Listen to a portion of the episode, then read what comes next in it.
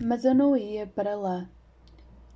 Ia para o amarelo, mesmo ao centro.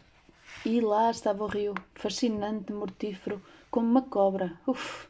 Uma porta abriu-se e apareceu um secretário de cara branca, estampada de compaixão, e a, e a apontar com um dedo descarnado para o santuário. Lá dentro era uma fraca e o spa, a luz era fraca e o espaço atravancado com uma mesa pesada. Detrás desse momento chegava uma sugestão de gordura pálida metida num fraco. O grande homem em pessoa. Calculo que media cerca de cinco pés, seis de altura e desse, a manivela, e a manivela a muitos milhões. Creio que que me apertou a mão e num vago murmúrio mostrou regozijo pelo meu francês. Bom voyage. Quarenta e cinco segundos mais tarde, já eu regressava à sala de espera, acompanhado pelo secretário passivo, desolado e simpático, que me deu a assinar um documento qualquer. Entre outras coisas, julgo que prometi não revelar segredos comerciais.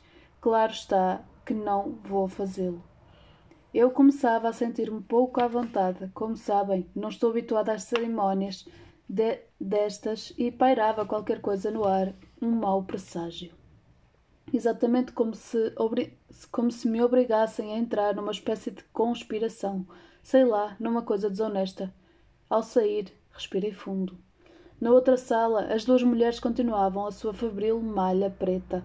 Outras, outras pessoas chegavam, chegavam e a mais nova anunciava-as num corrupio. A velha mantinha-se quieta na cadeira. Tinha os chinelos de pano apoiados numa escalfeta e o gato aninhado no colo. Usava uma coifa branca engomada e tinha uma, ferru, uma, ferru, uma verruga na cara, óculos com aros na ponta do nariz e deitou-me um olhar para cima de lentes, das lentes. E a indiferente e fugidia placidez desse olhar perturbou-me. Nessa altura, aca acabavam de ser introduzidos dois jovens com ar alegre, ma mas apalermado, a quem lançou o, o mesmo olhar rápido e de sabedoria impávida. Parecia saber tudo a respeito deles e de mim. Uma sensação de supersticioso medo me invadiu. Era como que uma criatura cheia de mistério e fatalidade. Mais tarde, e muito longe dali, pensei com frequência nessas duas mulheres, de guarda à, por à porta das trevas e a, a fazerem malha com lã preta como se fosse um sudário do frio. Um, uma delas a anunciar gente atrás de gente ao desconhecido e a outra a devassar rostos alegres e descontraídos, com, com fatigados mais com fa fatigados, mas implacáveis olhos. Ave, tricotadora velha de lã preta, murituri de salu entre os olhos, assim poucos, voltaram a vê-la, contas por alto, nem metade. Faltava uma, vista uma visita ao médico. Simples formalidade garantiu-me o secretário com o ar de quem seguia de perto os meus incômodos. Visto isso, visto isso, um rapaz de chapéu caído com o sobrolho esquerdo, ao que julgo empregado, Naquela, naquela casa devia haver empregados, embora o silêncio lembrasse uma cidade de mortos. Desceu a escada e levou-me com ele. Ia mal vestido e desleixado, com manchas de tinta nas mangas do casaco, gravata larga tufada por debaixo do, do queixo, que lembrava um tacão de bota velha. Com como era cedo demais para o médico, propus-lhe que tomássemos qualquer coisa e ao seu bom humor despertou logo. Quando nos sentámos à frente dos vermudos, dos vermutes, elogiou a atuação da companhia. E fê-lo de, de uma tal forma que manifestei surpresa por ele não ir para lá. Ficou subitamente frio e macambúzio. Não sou doido, como pareço, dizia Platão aos seus discípulos. Foi a sentenciosa resposta que me deu ao despejar um copo o copo com um gesto decidido e levantámo-nos. o velho médico tomou-me o, pulso, mas estava a pensar evidentemente noutra coisa. Bom, bom para aquilo, resmungou e a seguir, com, certa, com uma certa vivacidade, quis saber se eu o autorizava a tirar medidas à minha cabeça. Um tanto surpreendido, respondi que sim, e então rapou de compasso e de um compasso e tirou-me medidas na, da nuca e da testa e dos lados, apontando-as conscienciosamente. Era um homenzinho de barba mal feita, metido numa espécie de gabardina poída e com, pé, com os pés descalços em chinelos, calçados em chinelos, que me pareceu um inofensivo maluquinho. No interesse da ciência, costumo pedir sempre para tirar as medidas cranianas do, dos que partem, explicou. E quando voltam. E, e, e quando voltam também? Perguntei. Oh, nunca os vejo, observou. Aliás, as alterações são por, por dentro, não sei se sabe. Sorriu, como se fosse um gracejo amável. Como, com que então? Vai, vai para lá. Famoso, direi mesmo que interessante. Deitou-me um olhar investigador e tomou mais uma nota. Na sua família nunca houve casos de loucura? Perguntou, no mais natural dos, dos tons, e fiquei aborrecidíssimo. Também faz essa pergunta também faz essa pergunta no interesse da ciência? Talvez, respondeu, sem ligar à minha irritação. A ciência interessa observar as alterações mentais dos indivíduos, quando elas se dão, mas. cortei-lhe a palavra. Ó oh, senhor, é alienista. Todos os médicos deviam sê-lo, um pouco. Responde, Respondeu-me aquele original imperturbável. Tenho uma teoriazinha. E vocês, meus que para lá vão, para lá vão, deviam ajudar-me a prová-la.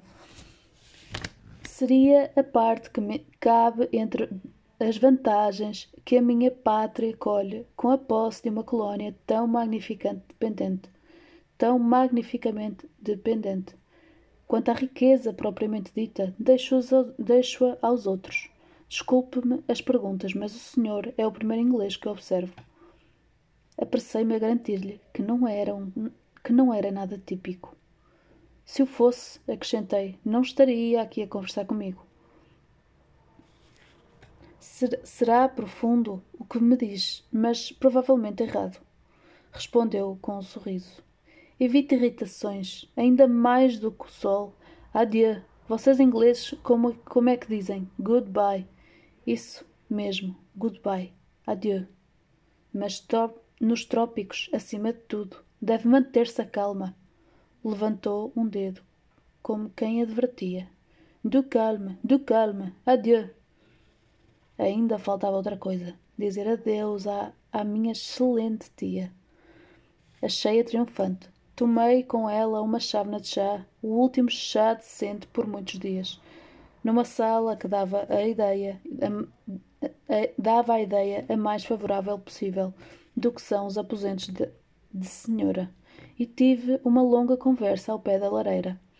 Durante as confidências, bem claro ficou que tinha feito a minha descrição à mulher do alto, do alto dignitário. A Deus sabe a quantas, a, a quantas mais pessoas, transformando-me em excepcional e bem dotada criatura grande achado para a companhia, homem como não aparece um, um todos os dias. Deus Santíssimos, eu que só ia tomar nota de um, de, de um reles vapor fluvial de meia tigela e com um apito de, e com um apito de trazer por casa, até parecia que estava em causa um desses trabalhadores com maiúscula. Não sei se estão a ver qualquer coisa como uma espécie de emissário de luz, qualquer coisa como um apóstolo do segunda. Naquele tempo era doença, que andava na moda, quer em letra, de, quer em letra de forma, quer na linguagem falada. E a excelente senhora, que vivia no meio dessas aldrabices, perdera a cabeça. Falou-me em libertar milhões de ignorantes dos seus horrorosos costumes, ao ponto palavra de honra, de eu começar a sentir-me pouco à vontade. Atrevi-me a, sugerir, atrevi a sugerir que o objetivo da companhia era ter lucros. Meu querido Charlie, estás a esquecer. Estás a esquecer de que o objetivo tem sempre a sua recompensa. Respondeu com energia. Bem estranha é a forma de que as mulheres das mulheres fugirem à realidade. Vivem num universo muito meu, muito seu, e nunca houve nem haverá nada que seja possível comparar-lhe. Nele tudo é bonito demais, e se as obrigassem a pô-lo de pé, cairia de pantanas antes de o dia terminar. Bastariam algumas das realidades com que nós, homens, andamos em contenda desde a criação do mundo para ruir tudo de cima a baixo. Acabei por ser beijado, incitado a não me esquecer de usar flanelas e escrever com frequência. E saí. Na rua, sei lá bem porquê, tive a estranha sensação de ser impostor. Habituado como, como estava a ir para qualquer parte do mundo, nunca simples 20, 24 horas e a fazê-lo menos preocupado do que a maior parte das pessoas quando atravessa a rua. Tive num instante, não direi hesitação, mas assustada perplexidade ao, ao enfrentar aquele ato tão banal. A melhor forma de poder explicá-lo é sentir que senti, é, é dizer que senti durante um segundo ou dois, a sensação de que ia para o centro da Terra e não para o interior de um continente. Parti num vapor francês que fazia escala por todos os danados portos que eles lá têm e, segundo percebi, só para desembarcar tropa e funcionários da alfândega e observando a costa. É estar debruçado para um enigma observar uma costa à medida que desliza ao longo do navio. Lá estava ela, risonha, macambúzia, convidativa, grandiosa, medíocre, insípida ou selvagem, mas sempre calada e com ar de quem nos diz um segredo. Vem cá e adivinha. Mas aquela, no entanto, quase não tinha feições. Era como um informe, era como que informe e cheia de monótona gravidade orla de, flor, de floresta colossal, de um verde tão escuro que parecia negra, franjada de uma espuma branca e a correr direita, como traçada a régua, até longe, muito longe, num mar azul de cintilação, esfumada em néguas rastejantes. Era feroz o sol e a terra parecia luzida a escorrer vapor. Aquele e além, aqui e além, pequenas manchas cinzentas esbranquiçadas formam cachos no, no, no, na altura da rebentação, às vezes com uma bandeira a tremular por cima.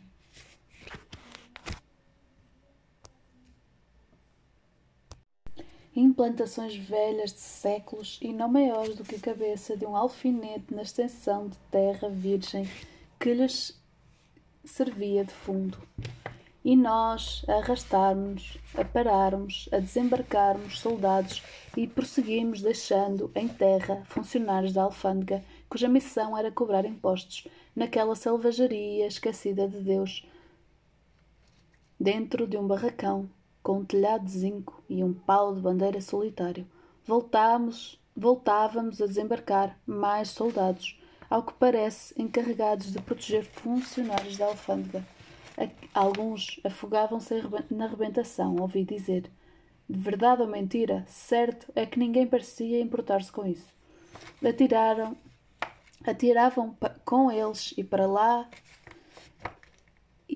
com, com eles para lá e prosseguíamos.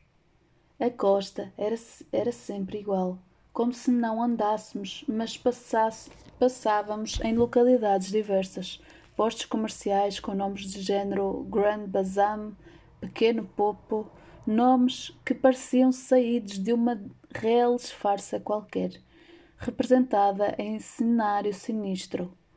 A, a minha ociosidade de passageiro, o isolamento de meio, no meio de tantos homens com que eu não tinha posto pontos de contacto, o mar oleoso e languido, a sombria uniforme da costa, pareciam sub subtrair-me à realidade das coisas, das coisas entregar-me uma patética e absurda fantasmagoria de vez em quando. A voz de, das ondas era um verdadeiro prazer, como um falar de irmão.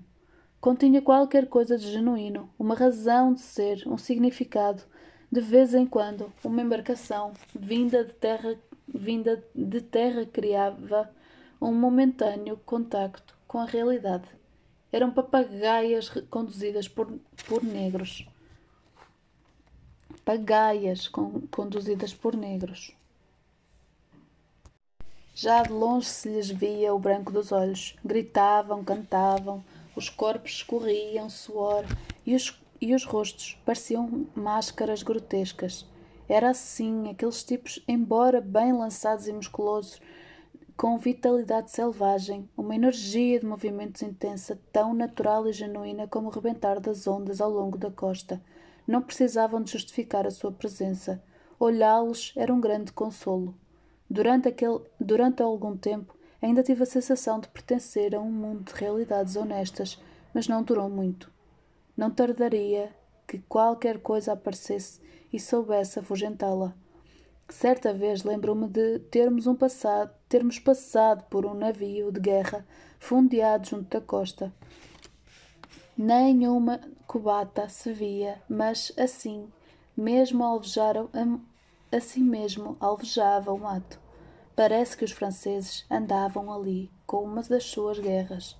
A bandeira caía mole como um farrapo. As longas peças de seis polegadas espetavam todo aquele casco de uma que uma pesada e ludosa ondulação preguiçosamente erguia e depois descia, fazendo oscilar os mastros, os mastros finos. Lá estava ele, incompreensível na vazia intensidade da terra, do céu e da água, a alvejar um continente. Pof! Fazia um dos, seus um dos seis polegadas. Uma pequena chama saltava e logo se apagava, Sumia num, num fio de fumo branco e projétil silvana, sem acontecer nada. Não podia acontecer nada. Naquela atuação, naquele espetáculo, havia um live de loucura, um sinistro sentido do cômico. E quando a bordo me garantiram que existia escondida não sei onde uma concentração de indígenas, chamavam-lhes inimigos. Mesmo assim não ficou nada esclarecido entregávamos, en, entregámos cartas, ouvi dizer que os homens morriam de febres à razão de três por dia naquele navio solitário. E prosseguíamos. Tocámos no, noutros pontos com, com nomes de farsa, onde o jovial dança da morte e do comércio segue o seu ritmo em, ter, em terrosa atmosfera de catacumba escaldante. E tudo isto ao correr de uma costa informe e debruada por rebentações perigosas, como se a própria natureza quisesse afugentar os intrusos. Entradas e saídas de rios, torrentes de morte viva, com margens apodrecidas de iodo, de lodo, águas engrossadas na lama, que invadiam retorcidos pântanos e pareciam voltar-se para nós como se no auge dos, de um desespero impotente em nenhum lado parámos o bastante para eu ter uma opinião abalizada, mas senti crescer dentro de mim uma sensação de vago e opressivo espanto. Era como uma peregrinação feita ao sabor das sugestões do pesadelo. Tinha passado mais de trinta dias quando vi a foz do grande rio. Ancorámos em frente das instalações do governo mas o meu trabalho só devia iniciar-se duzentas milhas a montante. Por isso, logo que foi possível, me dirigi a outro lugar, longe dali trinta milhas. Arranjei passagem para num pequeno vapor de alto mar. O capitão era sueco e, ao saber-me da, da marinha, convidou-me a subir ao convés. Era um jovem magro e louro, com mau humor e falta de cabelo, andar arrastado. Quando o largámos daquele molho miserável, a cabeça dele teve um gesto de desprezo dirigido dirigido à terra. Desembarcou ali? Perguntou. Desembarquei. Que, que malta, que malta aquele do governo, aquela do governo, não acha? Continuou no inglês correto e cheio de continuou no inglês, no inglês correto e cheio de azedume. É curioso que o que alguns fazem por meia dúzia de francos mensais. Gostava de saber o que lhes acontece quando vão para o interior. Respondi que esperava poder sabê-lo dentro de um pouco tempo. Pouco tem? Exclamou. Começou a arrastar os pés para, todo, para outro bordo, com o olhar atento à posição da proa. Não tinha certeza, não tinha, não tenho assim tanta certeza, prosseguiu. No outro dia levei um homem que se enforcou a meio do caminho, também sueco. Santo Deus, enforcou-se por quê? Gritei. Continuou, absorvido pela nota, sabe-se lá. Talvez farto do sol ou desta terra. Por fim, o rio alargou.